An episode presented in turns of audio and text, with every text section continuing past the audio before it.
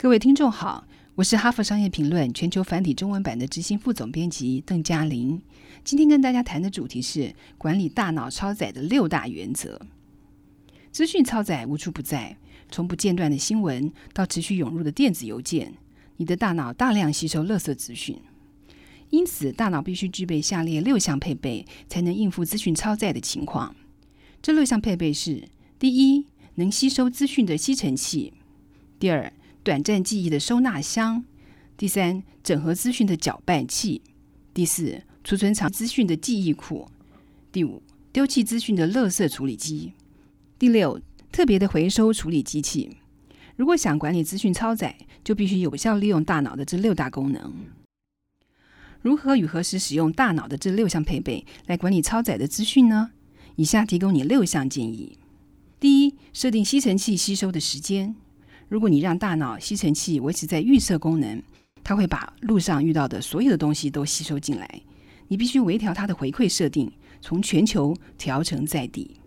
在地回馈是指反思刚刚发生的事，全球回馈是指反思先前所有的活动。训练大脑进行在地回馈，它就能够有效率的同时处理多项的功能，管理更多资讯和进行更多的工作。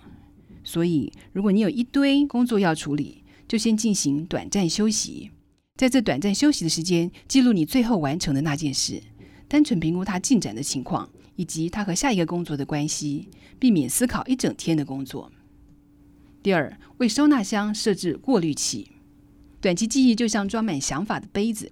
是有极限的，所以当有不需要记得的东西占据记忆空间时，或是让你分心时，格外令人困扰。因此，你必须过滤一整天的资讯。你可以采取两种做法：主动过滤跟被动的过滤。资讯过多是一种自我谈话形式，可以进行被动的过滤。它传送讯息给大脑，叫它不要吸收刚刚听到的事情。主动过滤是为大脑做好准备。不要等到资讯过多的那一刻到来，而是预先为大脑做好忽略过多资讯的准备。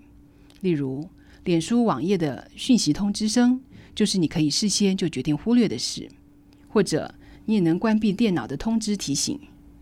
第三，打开搅拌器，你可以连接一些想法，而连接想法时，能把想法配对，你的大脑就可以处理更多的资讯。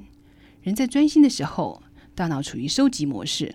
而不是连接模式，你必须在一天之中穿插不专心的时间来打开大脑的连接回路。当你面对太多资讯，应做反直觉的事情，也就是那天要增加额外有趣的工作，以便打开你的连接回路。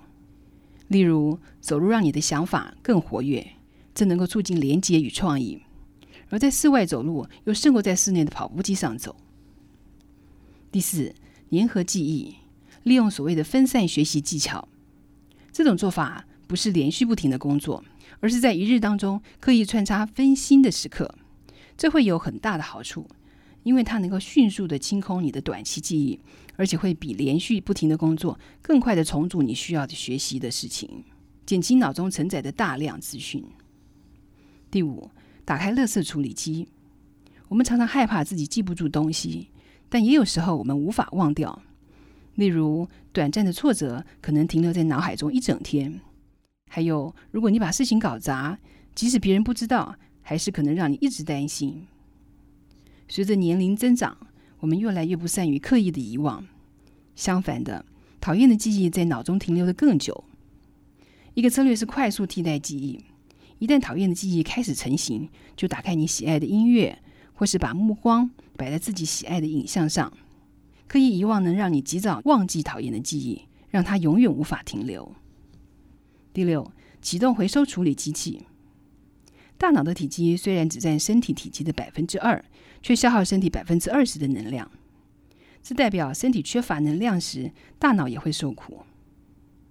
这或许可以说明为什么透过瑜伽调理身体有助于改善人的生活品质，以及为什么运动能让身体更有效的管理能量。瑜伽和运动都能让大脑暂时休息。